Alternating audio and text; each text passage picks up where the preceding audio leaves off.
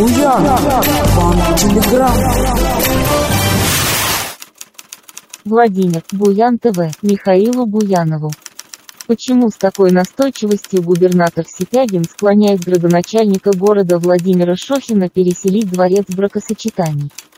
Ольга Миронова, Владимир. Обыватели действительно бескуражены настойчивым желанием губернатора сменить прописку Дворца бракосочетаний во Владимире, словно других проблем во Владимирской области нет.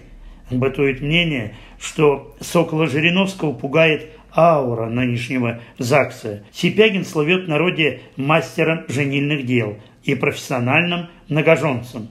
Как-никак завел четырех жен – Правда, последняя из них, Мария Астафьева, супруга гражданская. В советские времена такие отношения называли сожительством, а подобный статус нужно чем-то поддерживать. Вот губернатор и пристроил Астафьеву на хлебную должность в ООО «Владимир Теплогаз» со стопроцентной долей собственности у областной администрации, доверив ей вести финансы этого доходного предприятия.